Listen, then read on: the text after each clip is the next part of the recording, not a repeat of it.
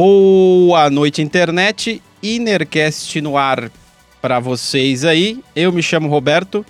Do lado de lá, o meu amigo Alan. Olá. E do outro lado, o meu amigo Fabio. Boa noite.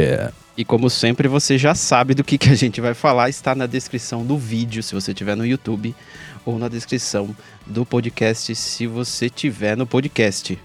E antes de iniciar o assunto, eu queria pedir para você é, se inscrever no nosso canal do YouTube, se possível, se achar que deve. Curtir esse vídeo se você estiver gostando, apesar de que você não está vendo a gente, né? você só está escutando e vendo essas imagens malucas aí na tela. E se você ainda não conhece o podcast, procura no agregador aí, no Spotify, a gente está em todos os lugares e você pode procurar Inercast que você vai nos encontrar. E se você está no podcast, dá uma passada lá no YouTube e procura Inercast que você vai encontrar o nosso canal e vai poder ver as nossas caras eventualmente quando pudermos gravar é, as nossas webcams, correto? É... Para além disso, mais nada, gostaria só apenas de dizer que as opiniões aqui expressadas é, são de cunho pessoal e descrevem nossas experiências de vida, então esperamos não ofender ninguém com o que a gente fala aqui. E vamos seguir aí para a pauta, galera. A gente pensou nesse assunto. Pensou não, esse assunto surgiu no grupo, nosso grupo do WhatsApp, porque a gente encontrou, a gente viu uma reportagem do The Guardian em que, enfim, é uma reportagem, um artigo que está lá no The Guardian e é um artigo que foi escrito por uma inteligência artificial. É um artigo de um jornal escrito por uma inteligência artificial. Então, assim, o estagiário lá do The Guardian pegou. A gente vai deixar o link aí na descrição para vocês verem também.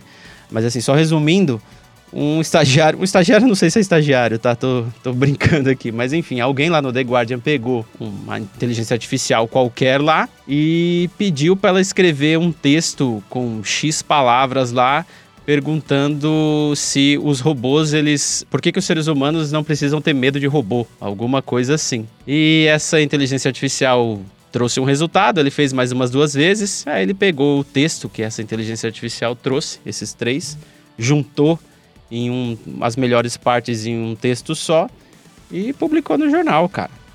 E inclusive a, a matéria é assinada, a assinatura, né? Quem assina a matéria é o GPT-3, que é o nome do sistema da inteligência artificial lá que ele, que ele utilizou, né? Da API que ele utilizou para fazer o, o artigo. E juntando com isso, no começo do mês, eu não lembro agora, no começo agora de setembro, não lembro a data exatamente, o Braincast, que é um podcast que eu escuto, eles lançaram um episódio sobre paywall e o dilema de se cobrar por notícias e, enfim, informação na internet, né?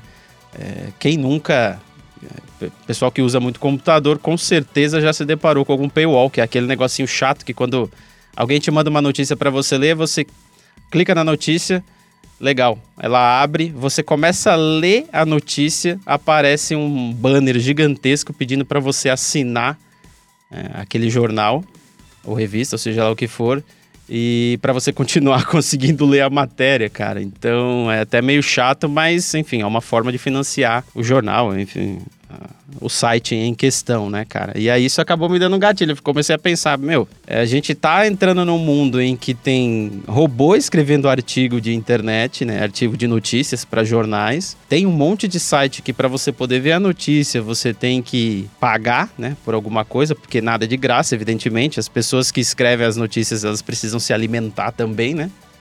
Então é, um, é uma parada que você também tem que pensar por este lado. E aí eu comecei a pensar, meu, como é que a gente vai conseguir fazer para se informar, né? Como é que se é que a gente procura se informar, né, ou só espera chegar a notícia no nosso colo para a gente ver. E, enfim, é, pesquisando na internet, até achei uma pesquisa do Instituto Ipsos, que é uma pesquisa, inclusive, de 2018. É recente, mas não é recente, né? Porque acontece tanta coisa no nosso dia a dia que parece que 2018 faz 15 anos que aconteceu, né? E é uma pesquisa do Instituto Ipsos. E essa pesquisa foi uma, é uma pesquisa mundial. E ela fez. É, são várias perguntas que eles fazem e as pessoas têm que responder. Foi feito com mais de 13 mil pessoas no mundo inteiro, várias nações, é, vários países, né? E tem, uma, e tem uma pergunta, cara, que chamou, me chamou a atenção um pouco, porque ela vai bem de encontro a esse negócio que a gente que você pensa sobre notícia, né? Como é que tá esse lance de você se informar, de você acreditar no que você tá lendo, de você dar crédito para uma mídia que já é estabelecida e que existe há muito tempo, tipo, sei lá, o Estado de São Paulo, a Folha de São Paulo, ou dar crédito para alguma mídia independente que é pouco conhecida até porque tá aí há pouco tempo, né? Então a pergunta que eles fizeram foi mais ou menos assim: Eu acreditei que uma notícia era real até que descobri que era falsa. Você concorda ou discorda? E cara, o Brasil ficou em primeiro lugar com 62% dos brasileiros entrevistados, né, que já acreditaram em alguma notícia X, qualquer notícia, pensaram que ela era verdadeira e depois de um tempo descobriram que ela era falsa. Imagina que, que merda, né, velho? 62% do, das pessoas que foram entrevistadas, cara, isso é mais de 50%, meu. mais da metade já passaram por isso. E o Brasil está em primeiro lugar na lista de países que eles fizeram a pesquisa. E, velho, é, é só uma coisa que eu penso aqui, que, que eu penso não, a dúvida que eu queria que vocês me tirassem, se isso, se é que isso é possível, cara. Como que a gente vai se manter informado em 2020 com esse entre aspas, descrédito da mídia tradicional, porque tem muita gente que não acredita, tipo, em Rede Globo, G1, Folha de São Paulo, Estadão, e acredita naquilo que vem da rede social, e nem sempre o que vem da rede social é uma notícia verdadeira ou é algum um fato verdadeiro, alguma coisa, né, um fato mesmo. E como que você vai conseguir se informar à medida que os veículos independentes, eles precisam se pagar e eles vão te cobrar uma mensalidade. Tudo bem que a gente paga Netflix e tal, mas assim, eu, eu estendo a pergunta não só pra gente, né? É, assim, no âmbito do cidadão médio mesmo, né? As pessoas que nem sei se de repente elas querem se informar, mas como que a notícia vai chegar até elas diante do cenário que a gente tá vivendo de logo mais ter robôs escrevendo notícias e ninguém acredita em mais nada. E é isso aí, cara. O que, que, que a gente vai fazer, cara, é, é, para conseguir se informar? Se é que a gente quer se informar, né, cara? Essa é a minha dúvida e boa sorte para vocês responderem. Cara, eu acho que isso tem muito a ver com o valor ou não que as pessoas dão a, ao que se chama de notícia, né? E, e isso é, historicamente vem decaindo, obviamente só com, conforme a minha a minha impressão, mas é, você falou de descrédito e ainda não vou começar a responder essa pergunta que é muito complexo, muito cabeção, mas a gente vai chegar lá. É, descrédito também, eu creio que está acontecendo por parte das próprias mídias e redes sociais, como, como a gente costuma chamar. Porque lendo, aliás, ouvindo uma notícia outro dia numa plataforma muito legal para quem, quem curte e é, lê, ouvir em inglês, chama NOA, NOA. É uma plataforma gringa, eu acho que é inglesa, mas a notícia vinha da Austrália e dizia que lá meio que o jornalismo, as grandes eh, companhias de notícias eh, australianas estavam meio que mendigando com o Facebook e outras redes, tipo Twitter, sei lá, é, que eles subsidiassem a presença de, dessas uh, companhias dentro das suas redes, né? Que, que, aqueles, que aquelas notícias, ao invés, ao invés dessas pessoas é, precisarem, das pessoas que querem chegar até a informação, precisarem bater na paywall, já estava tudo bancado pelo Zuckerberg, por exemplo. E acho que assim, o, que eu tirei daquela notícia, eu, eu consegui, eu não consegui ouvir ela todinha com toda aquela atenção que eu queria e tal, mas eu entendi que as redes sociais deram uma sonora banana para os caras e falaram assim, meu amigo, é, as redes sociais vivem muito mais da interação direta das pessoas, entre pessoas, entre, enfim, influenciadores, celebridades, etc., do que de jornalismo. Eu vou chutar aqui, mas era, eu juro que era bem menos de 10% o, o que eles estavam falando ali de renda, ou enfim, de como se converte em grana uh, as visualizações de notícias dentro da, das redes sociais, acho que em especial Facebook ali que eles estavam falando. Cara, é ínfimo. Eles não, eles assim, eles não ligam. As redes sociais não estão ligando para a presença da, da, dos canais e das enfim, das companhias de notícias lá dentro. Então, assim, os caras estão num, num, num, decréscimo de, de crédito há muito tempo e agora muito mais porque eles não tendo mais o papel, né, como, como mídia principal. As pessoas mal compram jornal. Um ou outro ainda ouve, sei lá, rádio. Uh, e aí tem a rede social como principal plataforma para veicular notícias hoje em dia, que é, a gente não pode negar isso, porque quem é que hoje acessa é, fielmente um site, né? Eu vou entrar nesse site para me informar. Isso também é uma pergunta que vai ficar no ar aí. Certeza que tem gente que faz isso, mas é, é certeza também que é uma minoria incrível desse, dessa parcela de gente que ainda procura sua própria informação. Então, assim, é, se a rede social não está ligando para essa parte, se sumiu o jornalismo da rede social, eles estão um pouco ligando da mesma forma, eles têm que botar a paywall, porque eles têm que fazer, têm que botar comida no prato desse pessoal que trabalha lá. E aí vamos voltar à questão do, do robô aí, né? Se do, da inteligência artificial. Para pagar isso, só tem que pagar a tecnologia. A tecnologia meio que tá paga, tá feito, você enfia informação lá dentro, puf, sai de lá uma, uma notícia. A ver pela, pela notícia do. Aliás, pelo artigo do The Guardian que eu li também, que é muito interessante, ele argumenta, ele pega informação lá, ele coloca, ele estrutura, ele coloca tudo de uma forma lógica. E ele, ele coloca começo, meio e fim, ele usa é, artifícios jornalísticos, porque ele, a técnica é uma coisa muito fácil para uma inteligência artificial, ela já está ali embutida, né?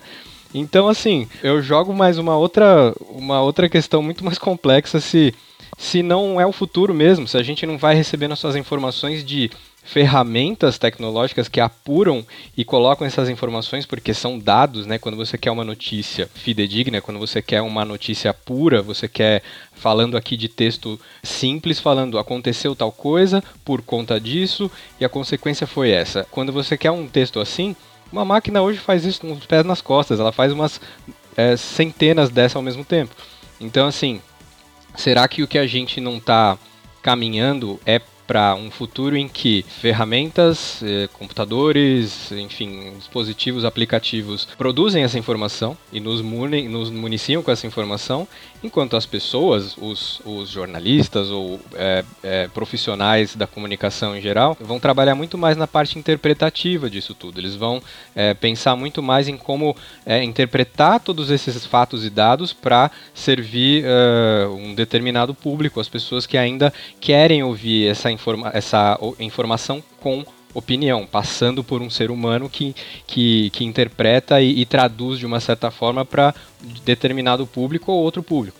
Né? Então, é, assim, eu vejo, quando eu, quando eu bati os olhos nessa, nessa notícia, eu vi um, vi um futuro, vislumbrei um futuro desse tipo, né? De é, máquinas fazendo a parte dos dados das notícias puras e simples e pessoas trocando, discutindo, enfim, falando, comentando sobre, sobre essa realidade que ela não é tão preto no branco assim. Ela pode ser ter muitas nuances, muitas camadas que vão sendo destrinchadas aí por por uma mente humana, né? Uma coisa que ainda eu suponho que as a inteligência, as inteligências artificiais não conseguem fazer.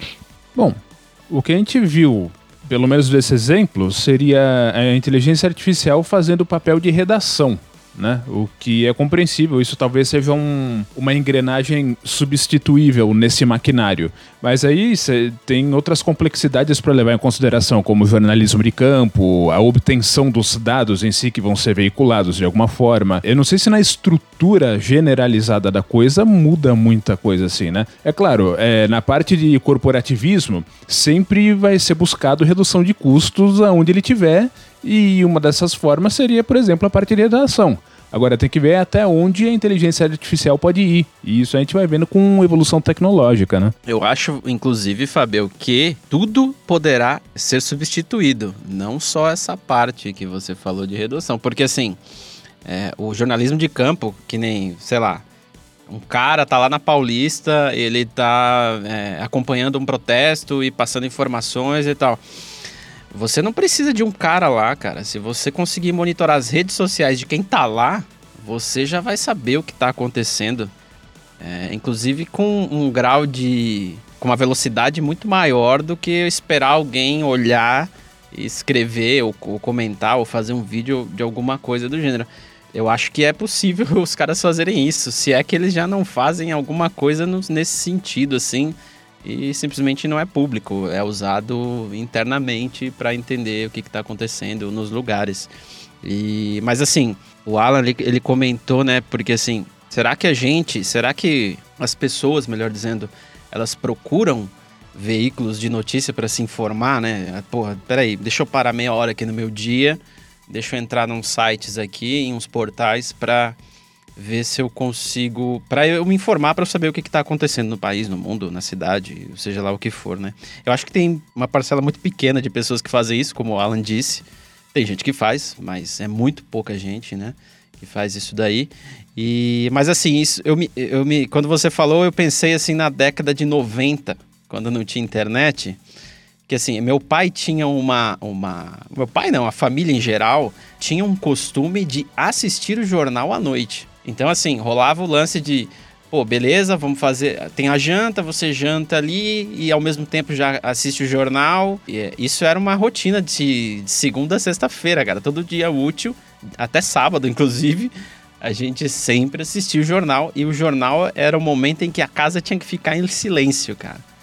Então a gente é uma. Eu sou uma, venho de uma família que eu tenho dois irmãos, três moleques em casa. E um dado momento do dia, fica em silêncio aí que vai rolar o jornal. Eu não sei mesmo se meu pai ou minha mãe prestavam bem atenção lá no jornal, mas a casa tinha que ficar quieto para eles fazerem isso. E isso não existe mais, assim, eu acho, né? Que agora eu já tô na minha casa, já tô velho demais, né? É, será que existe? Será que as pessoas param para ver o jornal?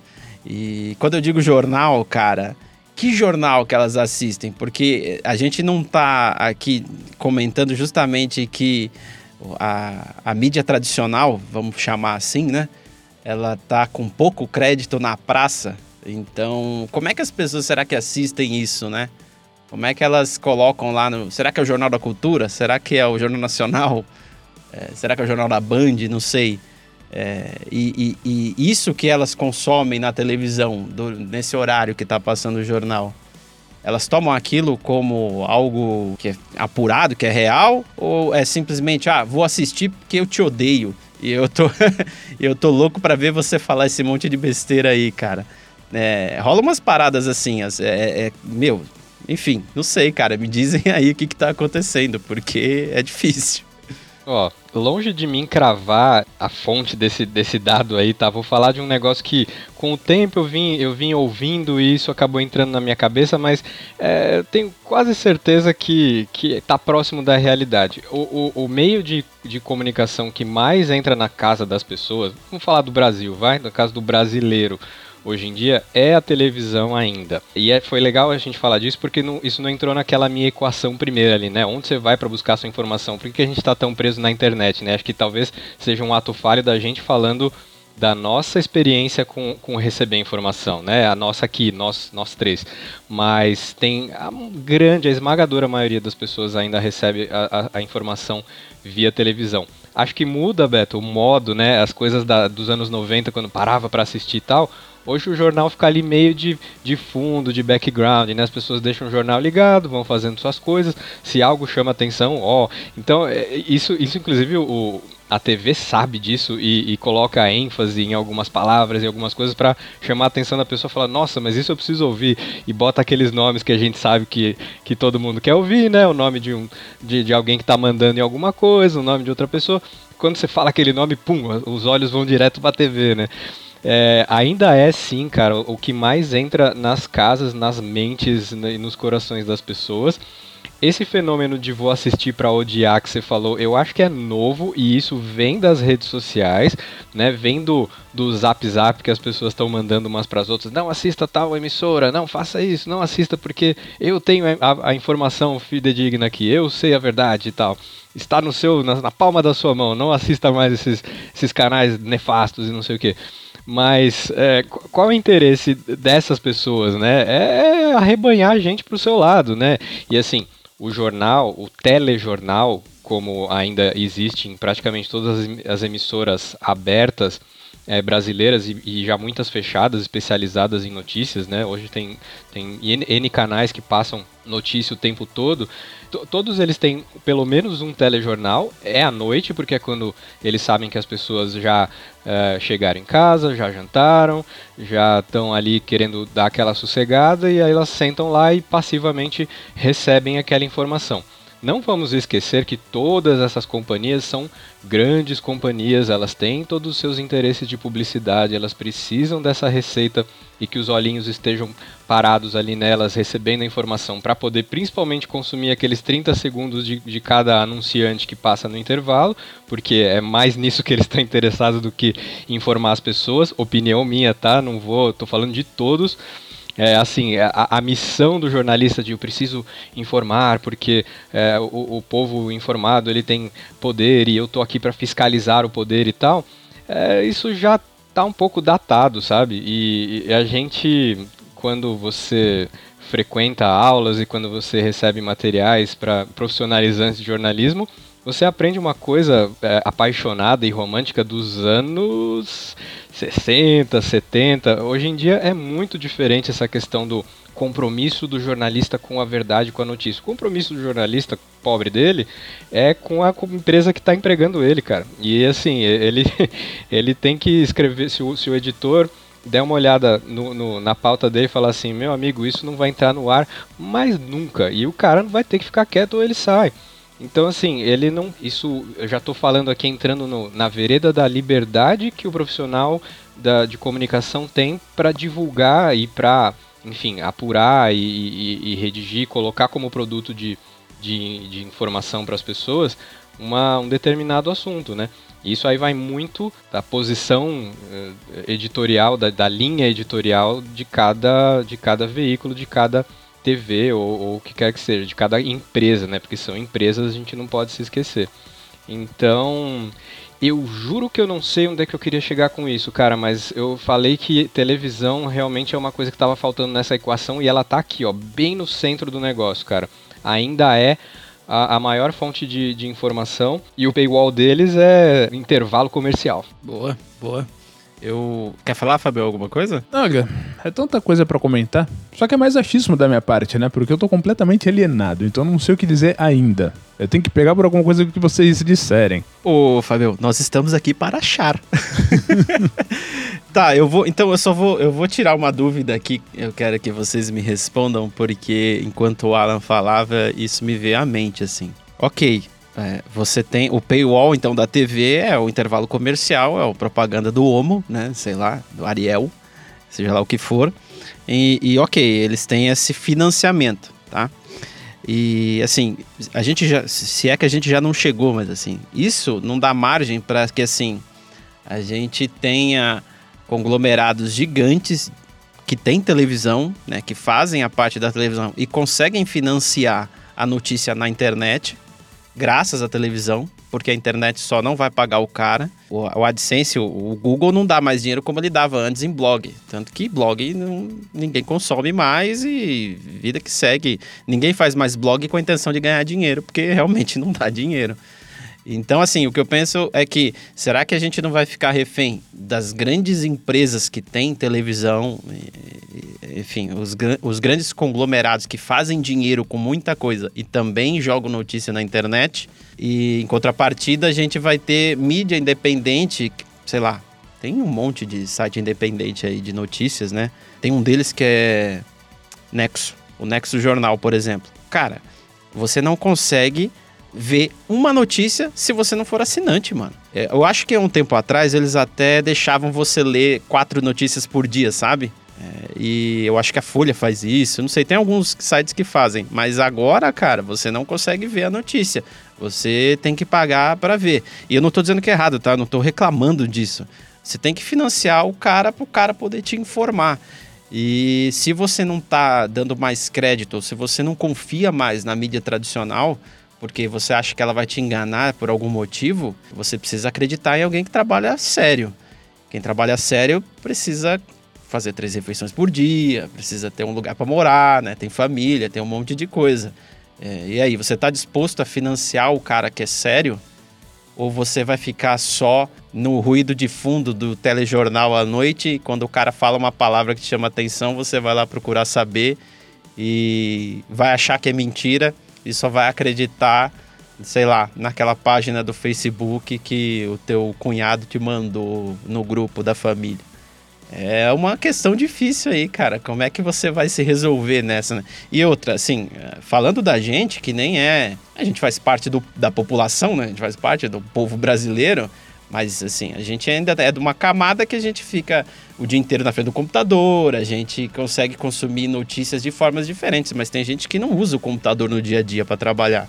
A pessoa vê o que está no celular e ela não vai parar cinco minutos para é, fazer valer a assinatura do Nexo. Ela nem vai assinar o Nexo, ela vai esperar a coisa chegar.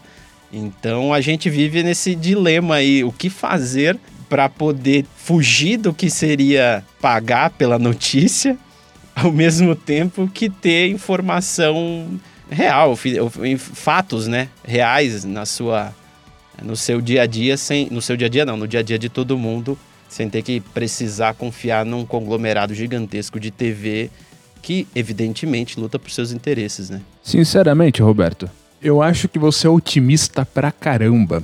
Porque essa sua indagação, ela parte do pressuposto de que as pessoas estão desesperadamente querendo se informar, né? Aí é que tá. A gente vê que hoje existe uma polarização gigantesca na questão da política e do cenário econômico do Brasil, etc e tudo mais. Isso nada mais é do que uma consequência, um sintoma perceptível desse negócio da galera estralando em palavra-chave que tá vendo na televisão. Montam-se as torcidas de futebol e vira esse rebosteio que tá aqui agora. Acho que até a internet ajuda um pouco nisso, com as redes sociais, né? Tipo, eu tô aqui sentado confortavelmente porque eu sou um cidadão de bem e que a notícia venha a mim. Entendeu? Eu não vou correr atrás de porra nenhuma porque é, eu já tô aqui na minha zona de conforto, na minha bolha né, das minhas opiniões, onde as notícias que eu recebo elas já estão mais ou menos direcionadas para mim, elas são o que me agrada ouvir, e eu vou consumindo isso e vou entrando nesse círculo vicioso. Então, o pessoal se acostuma nisso, seja pela internet ou pela televisão. Porque o, a forma como é a informação é, é veiculada é mais ou menos isso. É claro que a, a mídia tradicional ela tem muito mais responsabilidade do que as idiotices que você vê em rede social, que inclusive o, o pessoal se utiliza de anonimato para falar a merda que bem quiser. Só que até por causa disso, eles acabam perdendo mais credibilidade ainda, eu digo televisão, não de uma forma sensata ou merecidamente, muitas vezes não, mas justamente porque assim, você precisa veicular uma informação de uma maneira profissional e muitas vezes isso é de uma forma meio centrista. E aí você vai ter a extrema esquerda dizendo que a, a, emissora é um lixo porque ela é fascista, e você vai ter a extrema direita dizendo que a emissora é comunista, então ela perde crédito dos dois lados porque ela não tá jogando bola no time que do que o cara quer ouvir. E tem bastante disso. Agora, a gente tem mais meios de consumir informação hoje do que a gente tinha na década de 90, porque a gente tem coisas além da mídia tradicional. O problema é justamente discernir, decifrar a informação do barulho. Porque quando a gente fala de internet e da galera falando que dá na telha porque acredita na segurança do anonimato, tudo pode ser barulho e fica difícil discernir mesmo. Pode crer. E, e assim, deixa eu falar um. Corroborando com tudo isso, deixa eu falar um, um, ponto positivo e falar em favor dessa mídia alternativa que o Beto acaba de citar, jornais como o Nexo e, e tem tantos outros que a gente por conhecer alguns caminhos na internet, entende esses veículos como sérios, porque tem ali profissionais se dedicando a criar uma empresa única e exclusivamente para fornecer esse tipo de, de notícia, de informação para as pessoas que hoje assinam.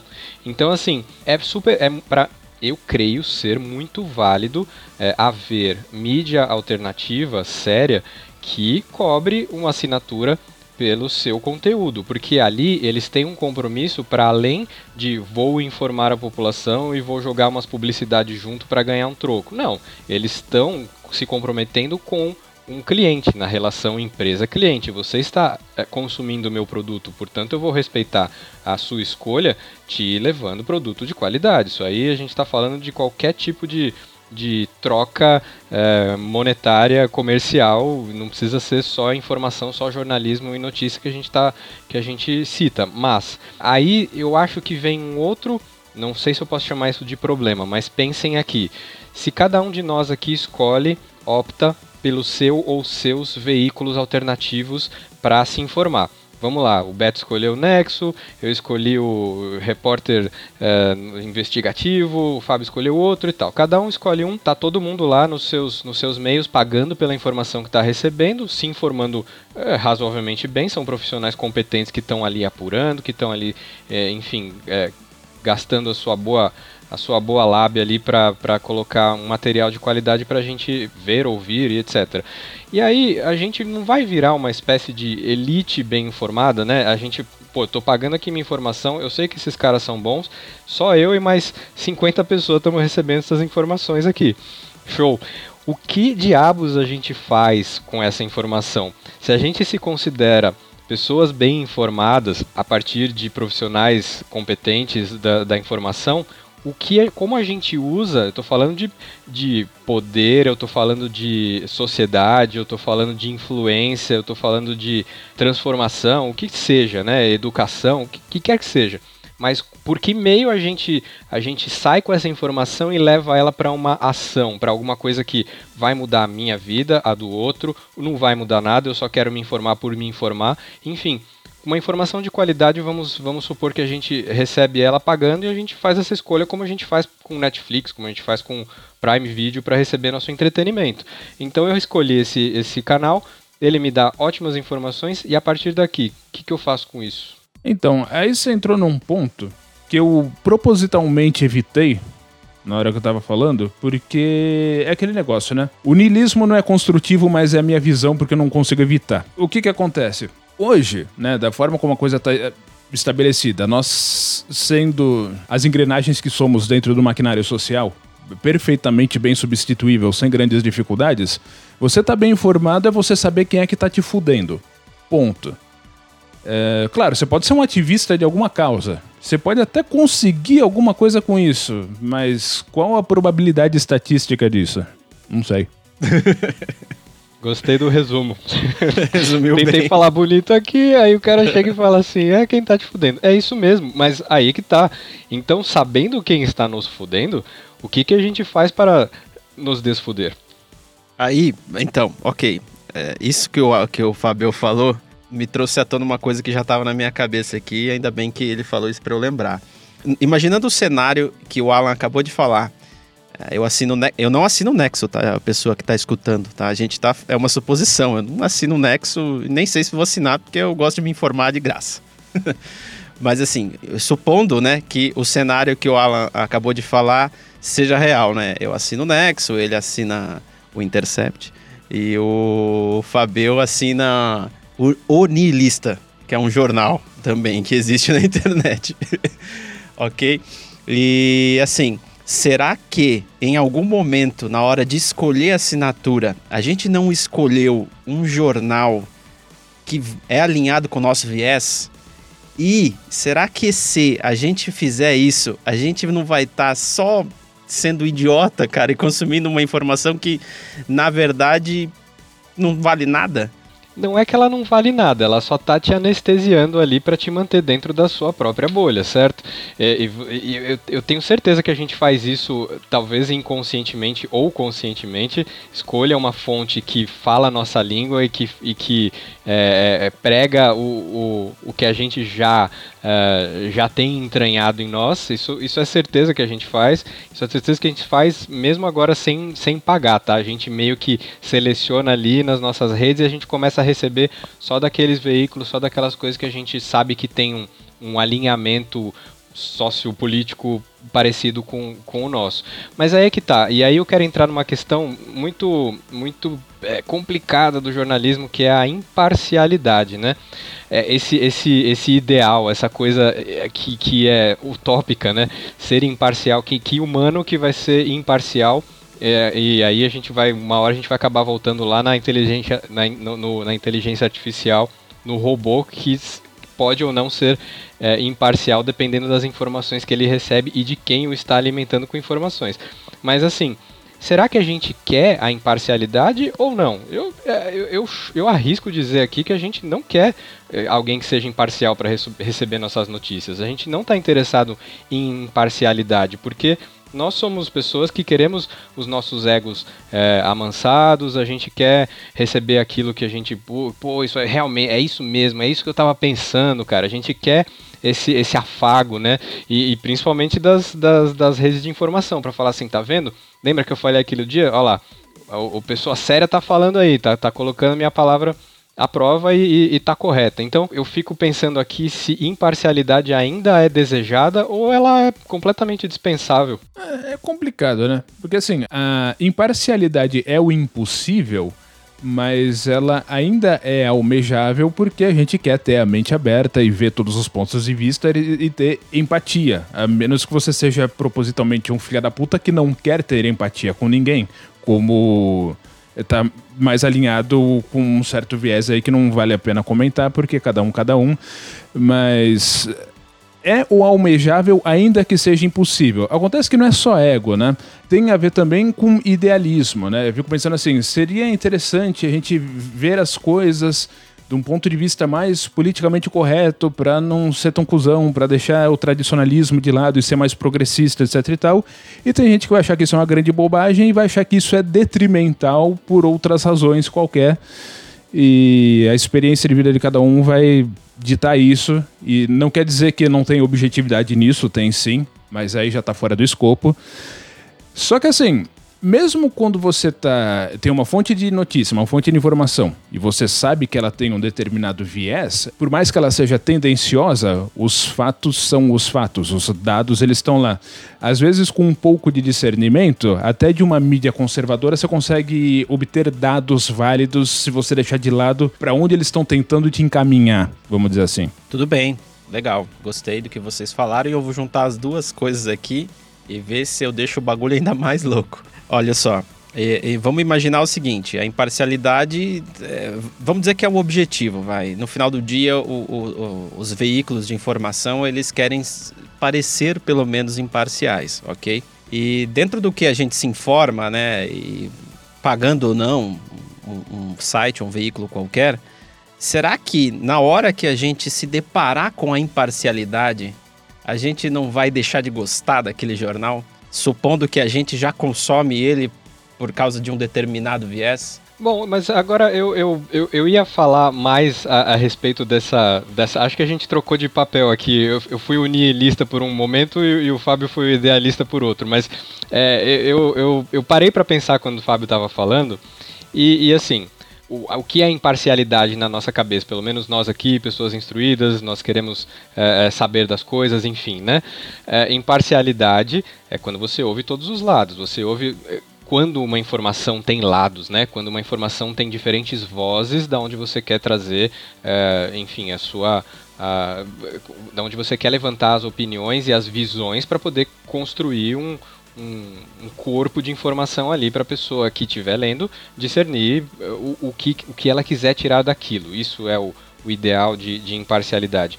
Mas eu fico pensando, Beto, que eu, eu creio que eu quero a, a, a imparcialidade. Eu, hoje, depois de tanto tempo de embates internéticos entre lados e lados uh, e de e, ideológicos e também de grupos de, de, de veículos de comunicação também é, é, é, antagonistas, digamos assim, é, eu gostaria que existisse um, um, uma imparcialidade nesse jornalismo que a gente vê mais correntemente, que você não precisa pagar diretamente para receber. Eu queria saber, sim, eu queria um que eu pudesse ver a visão do conservador, a visão do progressista, alguém que está no meio, alguém que, que é testemunha de um certo fato, que fala, puxa, ele estava lá, ele viu aquilo acontecer, então eu posso interpretar isso melhor agora porque essa pessoa conseguiu me passar a informação assim como ela chegou.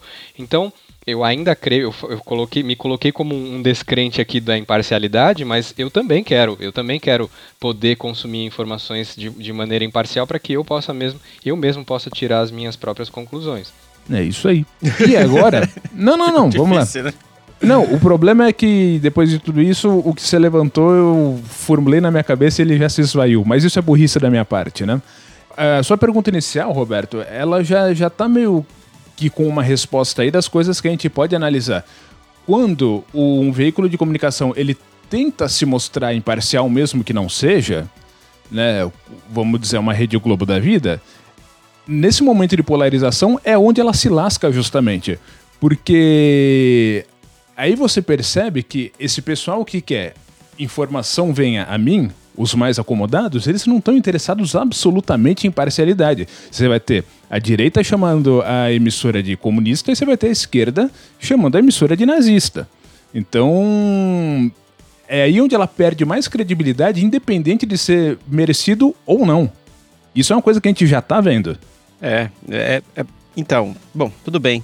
Mas é, o, com relação à imparcialidade, é, a definição de imparcialidade, evidentemente é só ir lá no dicionário ver, mas assim, eu vejo a, a, a imparcialidade como uma forma de você com exceção da, daqueles artigos específicos que falam de alguma coisa, de, de, jornalistas específicos aí, sei lá. Eu não vou falar nenhum nome de jornalista aqui, que é melhor não falar, só para não enviesar o nosso papo. Mas assim, é, eu imagino que assim, o cara ele vai, ele vai noticiar um fato e você tem um milhão de formas diferentes de ver um ocorrido, né? Então, é, tem uma pessoa que. Uma pessoa que, sei lá, você tá caminhando na rua e passa alguém correndo. Você pode achar que aquela pessoa tá com pressa. O cara que tá na minha frente vai achar que aquela pessoa tá fugindo. O outro cara ainda vai achar que aquela pessoa está fazendo Cooper, sei lá, exercício. Então são formas e formas de você ver. Na hora que você pede para a pessoa escrever isso, falar o que, que você viu? Ah, eu vi tal coisa. Cada uma vai escrever uma coisa diferente. E aí eu imagino que a imparcialidade é quando a pessoa que está descrevendo o fato, ela não, ela deixa de lado, ela tem um distanciamento sentimental em relação àquilo para poder contar o fato sem enviesar, sem ir para lado algum. Aí entra no que vocês falaram aí, né, cara? É impossível a pessoa ter esse distanciamento. Quem sabe os robôs consigam ter esse distanciamento, né, cara? Isso se eles não forem programados, programados não. Isso se eles não forem alimentados com uma informação já enviesada, que é o que a gente já discutiu em episódios aqui. Aí eu volto a ser completamente niilista pelo, pelo simples fato da lógica de programação, né? Que independente do quanto a tecnologia avance, né? A lógica ainda é aquela coisa dos primórdios que a gente aprendeu há 20 anos atrás e ela se aplica da mesma forma, né? Você pode não ter o conhecimento que a inteligência artificial que você desenvolveu tem pelos dados que ela coletou sem a sua presença. Só que as diretrizes foi você que estabeleceu. Então, se é uma coisa direcionada, enviesada ou não, isso já está pré-determinado, não tem como ser diferente. Né? Nenhuma inteligência artificial pensa por si só. No fim das contas, ela é só um algoritmo. Rapaz, e eu tava pensando outra coisa sobre imparcialidade. A gente falando aqui se o, se o robô pode ser imparcial ou não. Eu, tô só, eu só vou voltar um passinho atrás aqui para falar do jornalismo clássico, né? Que, Roberto, na, no fato que você descreveu ali, a função do jornalismo clássico é falar uma pessoa estava correndo num lugar tal, a tal horas, e é, foi isso que aconteceu depois. Porque aí, né, a gente está falando da tal da pirâmide invertida, de como você coloca um lead, você fala o que aconteceu e você vai indo para os detalhes, para as informações menos, entre aspas, importantes lá para o fim. Você começa com o fato. Isso é, isso é, é premissa e isso você pode é, ensinar aqui, entre muitas outras aspas, um robô a fazer com muita facilidade. Um, uma inteligência artificial conseguiria fa fazer isso uh, com os pés nas costas. E aí eu volto para aquela questão: por que não uh, deixar esse factual, esse absoluto factual, preto no branco, para as máquinas fazerem e as pessoas ficam com seus vieses todos, com as suas opiniões todas, com as suas visões diferentes, porque isso é que enriquece a nossa uh, pluralidade, né? Isso é que cada visão traz uma, um sabor novo para uma informação e, e, isso, é, isso é muito legal de uh, não só de consumir do ponto de vista de, de, de, notícias e tal, mas isso é bom discutir como a gente está fazendo aqui, né? A gente está a gente está trocando ideias porque a gente não, não pensa tudo igual. A gente debate sobre os fatos. E quem pode trazer é, esses fatos pra gente, sim, poderia ser. Não estou falando aqui de tirar emprego de ninguém. Eu, eu, eu, eu sou redator, tá? Eu, eu também tenho família para sustentar. Não quero que nenhuma máquina tire meu, meu trampo, não.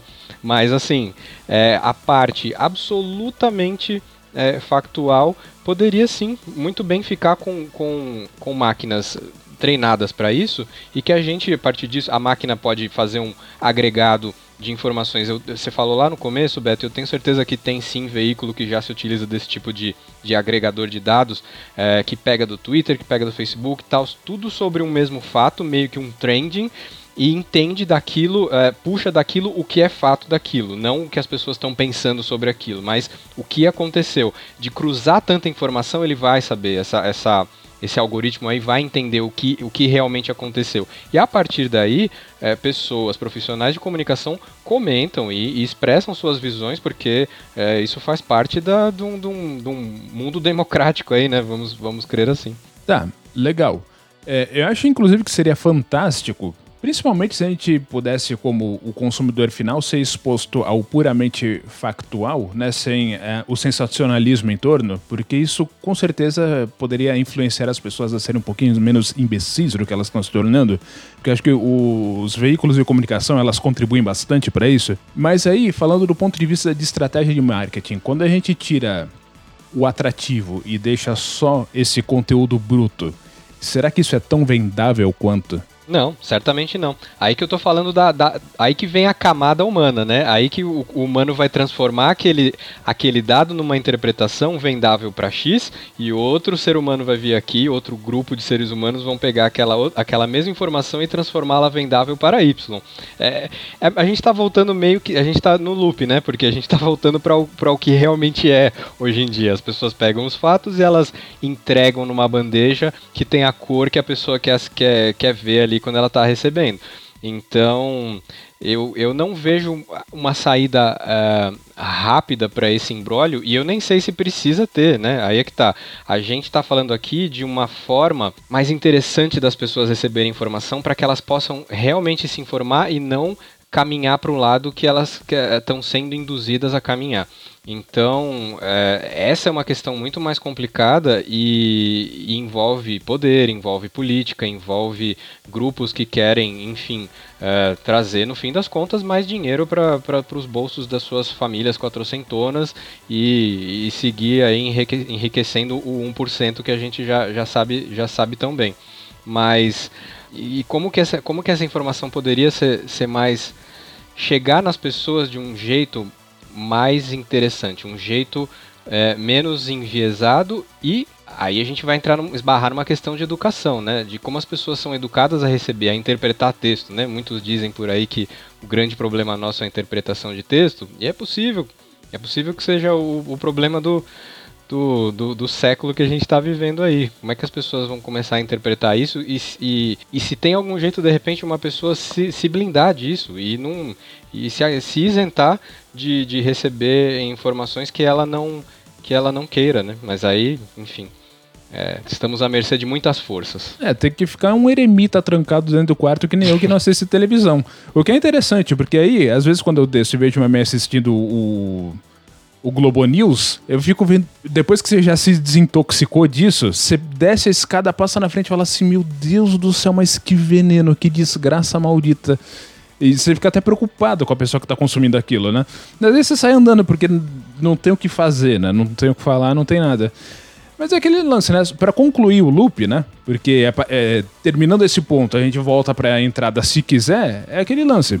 Um jeito interessante de consumir informação, etc e tudo mais para daí você se dar conta de que você tá nessa posição teatro democrático em que você de dois em dois anos, de quatro em quatro anos, precisa escolher se vai votar no bandido X, no banqueiro Y ou no empresário tal e não vai fazer diferença nenhuma, né? Porque conforme vão se desenvolvendo métodos de maximizar lucros lá em cima, a tendência aqui é sempre decair, né? Agora, outra coisa, Zi, eu acho também extremamente otimista esse lance de falar de interpretação de texto. Quando a gente fala, pelo menos da realidade brasileira contemporânea, eu acho que a gente devia estar falando sobre o interesse em ter contato com texto para início de conversa. Mandou bem. O... Assim, só fazendo um parêntese, Fabio, é, banqueiro e bandido é pleonasmo. Agora, seguindo com o papo, É, assim, evidentemente, a gente tá dando looping porque é, a gente tá correndo atrás do rabo porque não tem para onde correr, né? A gente tá ferrado, essa é a verdade. É, a questão Mas, assim, é que, assim, é, assim, a premissa desse episódio foi levantar uma problemática para o qual a gente não tem solução, basicamente. Eu, eu achei que vocês iam me dar a solução. Mas, tá assim... sou. É uma coisa que assim, eu até escrevi aqui para poder falar e eu queria deixar o papo discorrer um pouco para poder trazer isso assim, que com o advento da pandemia, a gente, será que as pessoas não passaram a acreditar um pouco mais é, no, no, no, noticiário? Assim, é, porra, são números, os, os caras estão me passando teoricamente o que está acontecendo.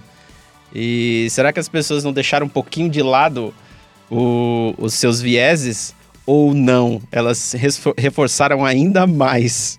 Eu já sei a resposta. Eu não acho que elas passaram a acreditar mais. Eu acho que elas passaram a consumir muito mais informação, isso de uma maneira assim maciça, eu tenho certeza absoluta.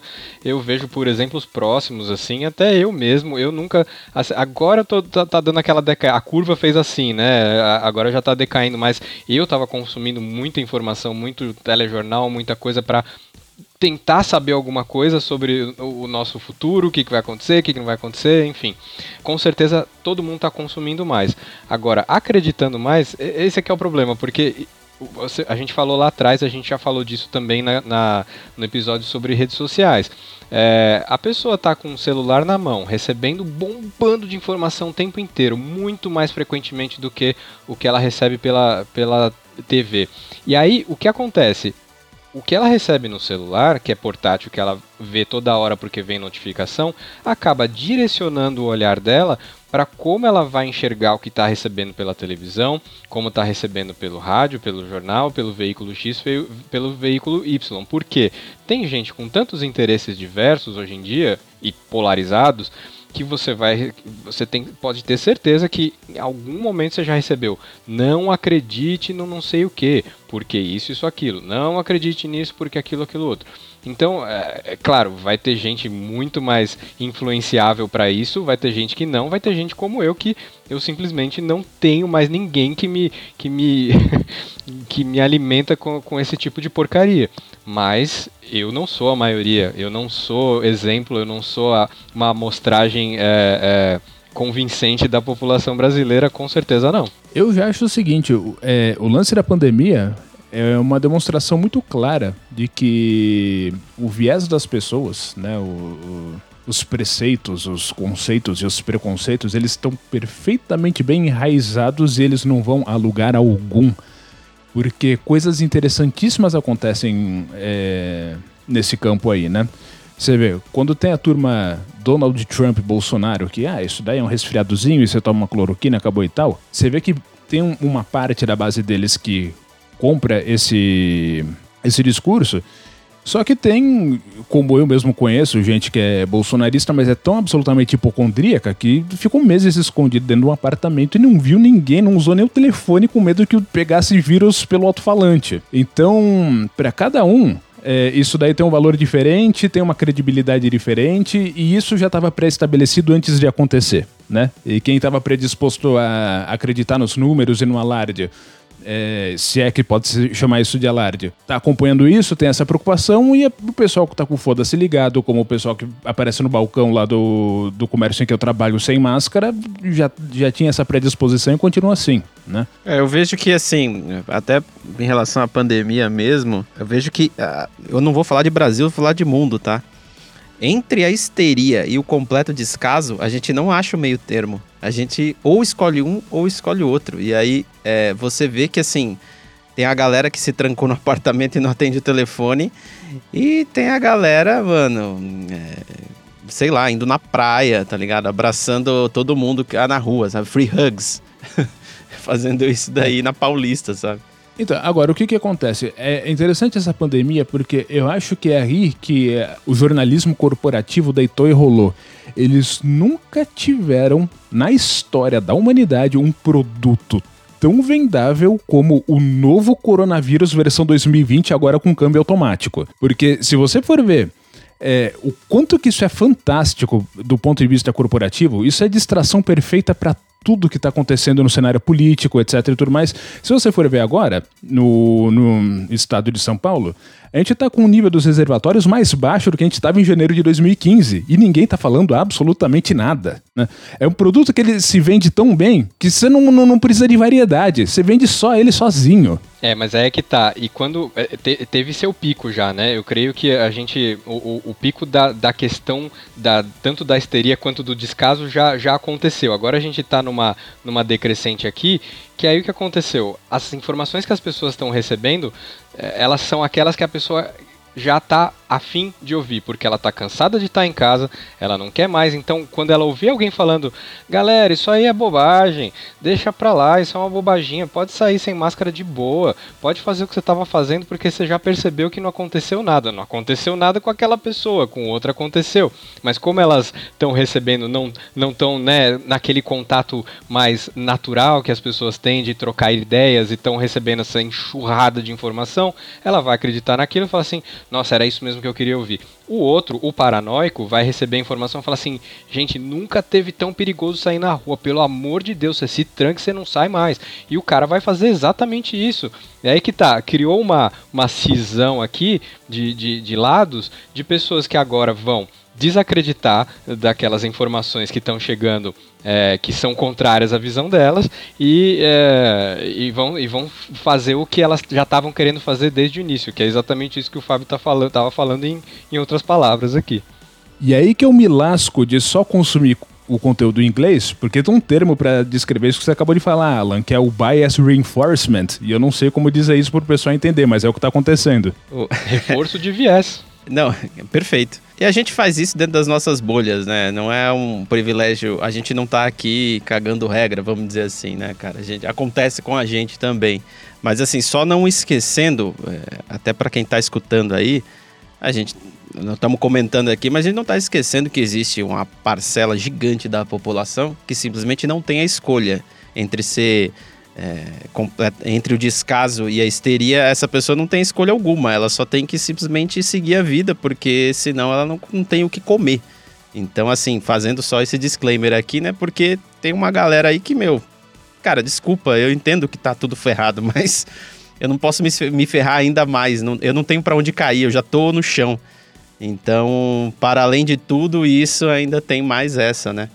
E, caras, eu, eu nem sei mais o que falar, cara. Se vocês quiserem fazer uma última, um último salve aí para dar esperança para este povo. Esperança é difícil, hein, Beto? Aí você aí forçou, cara.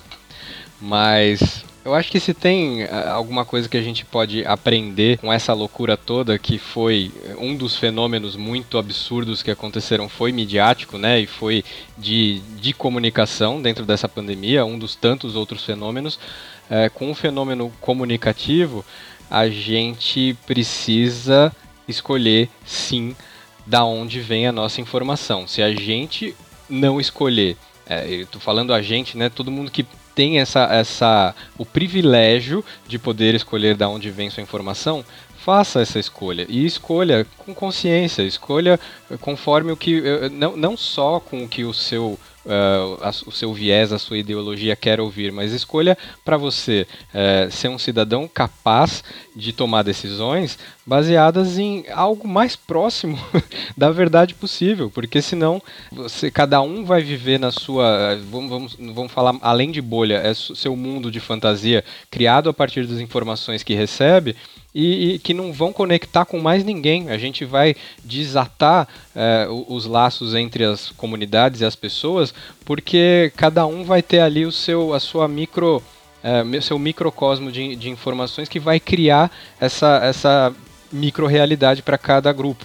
Então a gente realmente, eu, a, a gente, eu tô falando para mim mesmo, tá? Eu, eu estou ciente de que eu preciso fazer escolhas de como eu recebo a minha informação, é, e isso passa por, por filtrar mesmo coisas que eu já estou muito cansado de, de receber, não só porque elas não falam a, ao meu coração, mas porque eu sei que essa, essa fonte aí já secou e já não está mais trazendo nenhum benefício para mim, nem para minha família e nem para a comunidade em que eu vivo. Quer dar uma palavra amiga, Fábio? Ah, eu gostaria, mas como diria a Glória Pires, eu não estou capacitado para comentar, então. Bom, galera, é isso aí, cara. Falamos, falamos e não falamos nada, porque não tem muito o que fazer, cara. Você tem que tentar escolher aí é, o teu veículo de comunicação. O teu não. Os teus, né? São vários. Você tem que se informar de vários veículos possíveis e tentar. É, não sei, assim, o que eu costumava fazer é ver se este veículo que eu estou me informando, ele tem algo a perder. Porque se ele não tiver nada a perder, cara, ele provavelmente vai falar qualquer coisa, me agradando ou não. Então, por um tempo eu cheguei a fazer isso, antes de descobrir que existia mídia independente, essas coisas. Mas enfim, agradeço você que escutou até agora é, e teve essa paciência aí de nos aturar correndo atrás do rabo. E vamos para as dicas culturais aí para poder terminar esse episódio aqui e seguir com as nossas vidas nos informando por aí. É, Alan, você quer começar? Pode ser, e eu já tinha preparado algo a ver com o nosso tópico aqui. Um filme vencedor do Oscar, se isso, se isso diz alguma coisa para você ou não, tanto faz, mas é só para dar um pouquinho mais de, é, de ibope e credibilidade aí. Um filme realmente é, muito bem produzido chamado Spotlight é de 2015, ele tem um elenco super estelar, tem o Michael Keaton, tem o Mark Ruffalo, enfim, várias pessoas que na época e até hoje estão aí super é, na, na crista da onda de, de Hollywood e tal. Mas ele descreve uma, uma situação que é muito anos 90, que é o quão longe pod podia ir naquela época, né? Porque hoje, cara, coitado, o jornalismo investigativo não, não, não sai do lugar porque não tem ninguém financiando. Mas assim, ali mostra um grupo de jornalistas do The Boston Globe, que é, enfim, um jornal na, na época muito conceituado ali uh, na cidade de Boston, nos Estados Unidos, e eles investigam, cara, um, uma, uma questão muito, muito tenebrosa de uh, abuso sexual de crianças por parte de, de, da Igreja Católica local.